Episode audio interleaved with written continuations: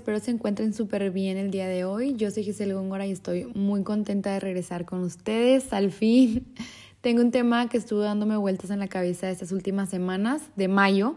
Ahorita estamos a 23 de junio, pero este es un tema que desde hace mucho quería platicar. De hecho, grabé el episodio, pero no sé, o sea, es de esas veces, digo, yo sé que no todos tienen un podcast, pero es de esas veces que como que lo grabas, pero sientes que no transmitiste bien el mensaje. Entonces, ahorita aquí estoy volviéndolo a grabar. Como que, no sé, todo salió solamente de mi cabeza y ahorita quise como plantear bien todos los puntos.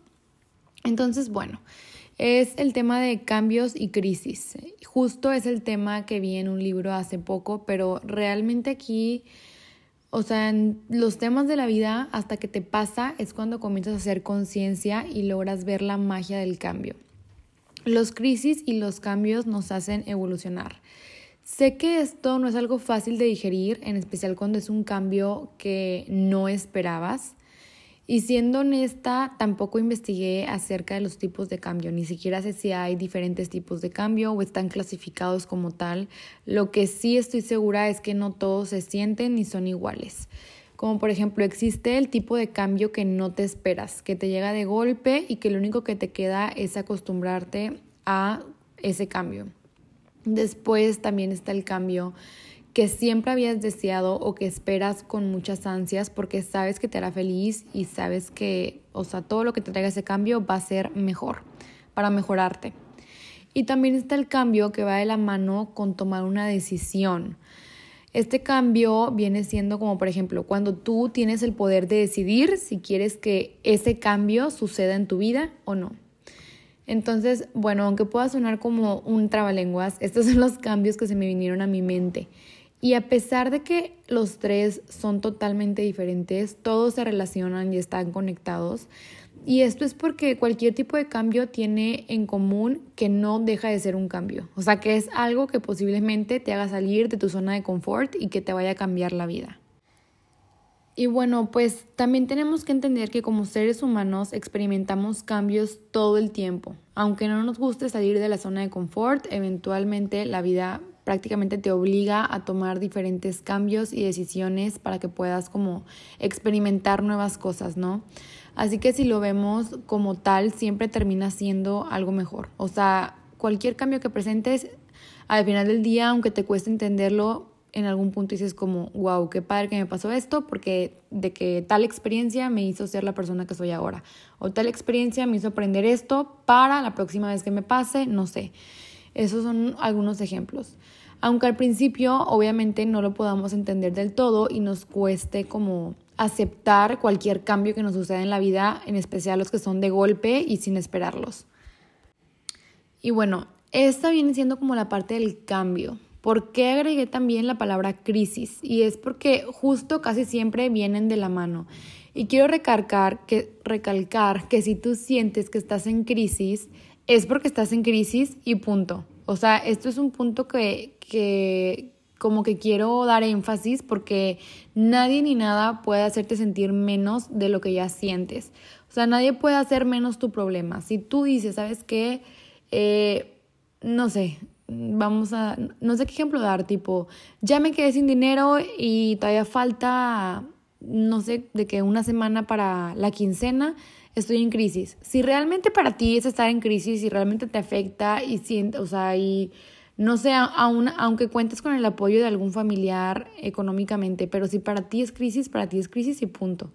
O sea, a veces creemos de que, ay, esta persona piensa que está en crisis por cualquier cosa, pero realmente no. O sea, si esa persona dice que está en crisis es porque probablemente así se siente. Entonces hay que respetar también las crisis y los cambios de las personas.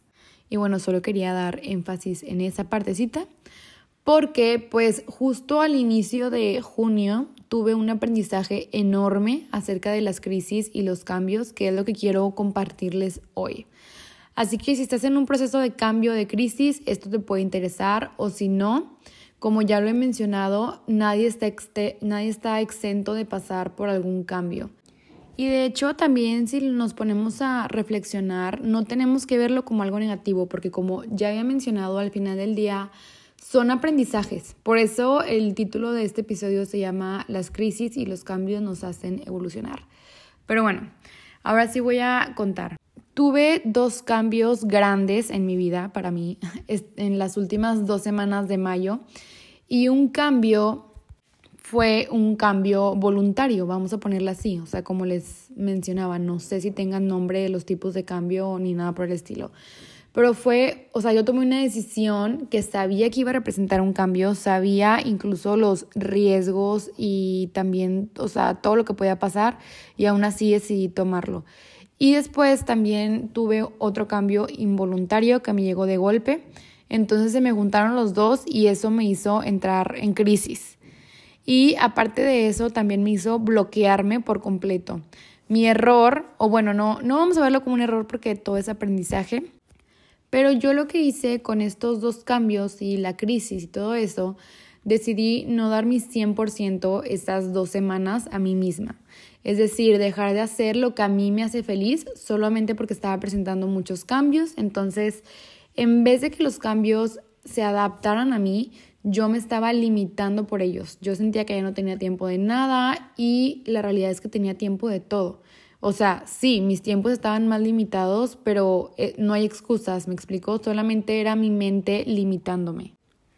Un ejemplo de lo que me pasó fue que una de las cosas que dejé de hacer esas dos semanas fue hacer ejercicio. Y ya sé que suena como súper X, o sea, nada fuera del otro mundo ni nada, pero yo realmente soy una persona que hago ejercicio por el hecho de disfrutarlo. O sea, no lo hago porque tengo una meta fija, ni mucho menos, simplemente es porque lo disfruto y porque saco todo lo que siento haciendo ejercicio.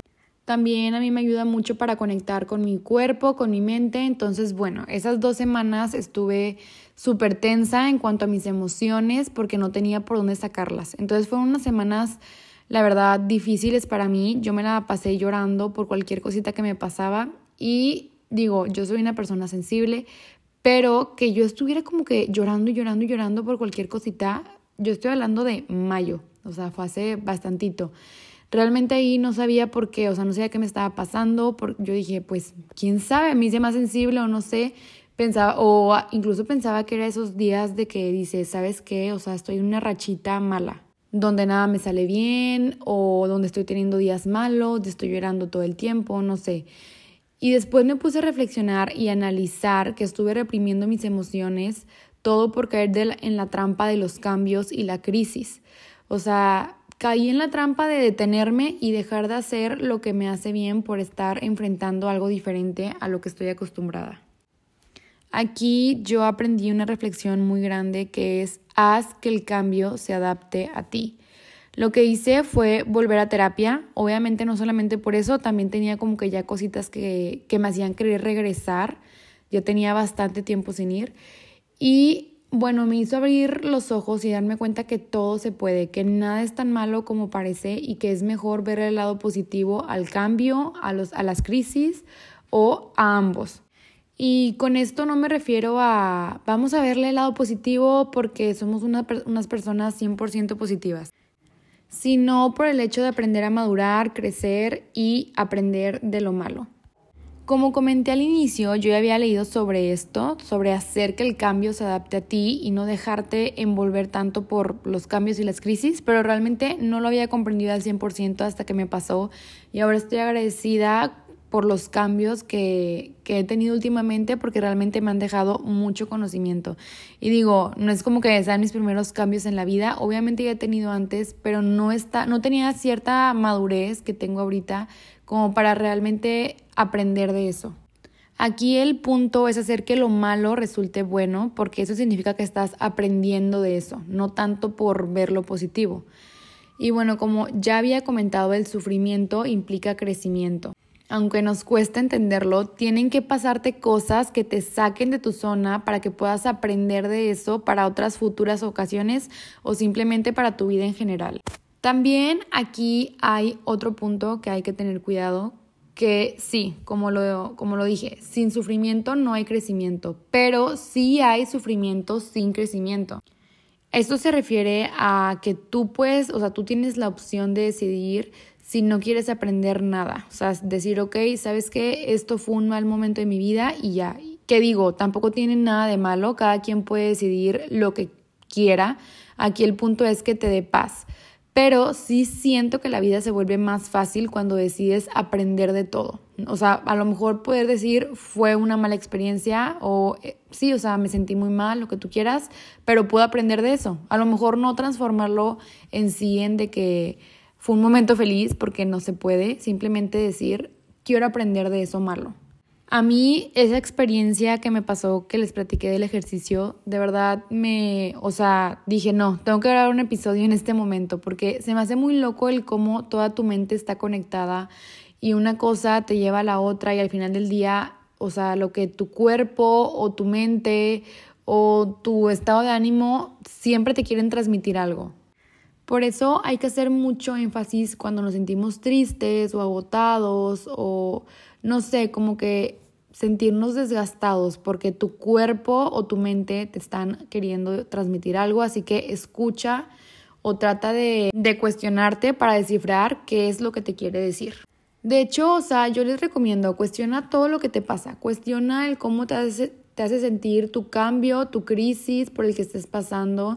Si no es tu caso actual, piensa en algún cambio que ha pasado en tu vida o algún momento de crisis que has tenido en tu vida y trata de sacarle la mayor experiencia posible de eso. O sea, hazte la pregunta de, a ver, ¿qué me dejó eso hasta el día de hoy? ¿Qué es lo que esa experiencia quería que aprendiera?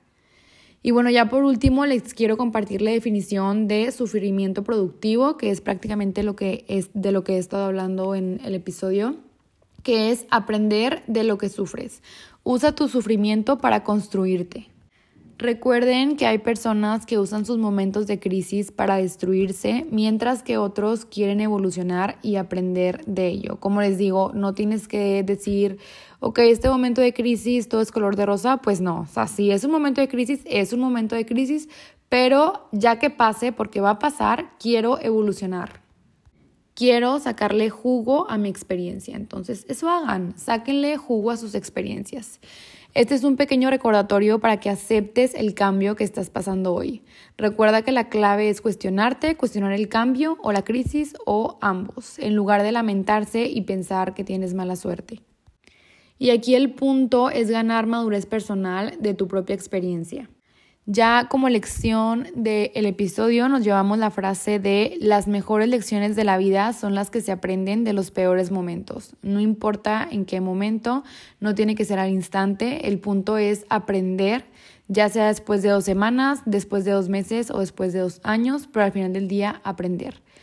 Y bueno, espero que esto les ayude a tomar eh, a digerir sus cambios y crisis de la mejor manera. Recuerden que cualquier episodio no equivale a terapia. Si es necesario y lo consideran, vayan a terapia para sanar. Como les digo, yo regresé a terapia y, ay no, pues yo creo que ya en otro episodio les comento, pero realmente sí me funcionó bastante. Me encuentran en Instagram como arroba conectando almas y arroba Góngora, mi Instagram personal. Ahí me pueden escribir y decir cualquier cosa. También me gustaría que me dieran como retroalimentaciones, qué, qué tema les gustaría que hablara o qué tanto tiempo quieren que dure los episodios, porque la otra vez me escribieron de que, oye, duran súper cortitos, quiero que dure más. Entonces yo pensaba, o bueno, más bien, yo me pongo a pensar en mí, como tengo muy poquito, o sea, mi tiempo libre es contado, trato de escuchar podcasts que sean cortitos y que aprenda algo. Entonces, yo grabo pensando en el tipo de episodios que me gusta escuchar, pero a lo mejor a la mayoría de ustedes les gusta escuchar episodios largos, también puedo grabar largos. Nada más ustedes ahí coméntenme y díganme todo, cualquier cosita suma. Entonces, bueno, les mando un abrazo, nos vemos pronto y espero les haya gustado mucho el episodio. Bye.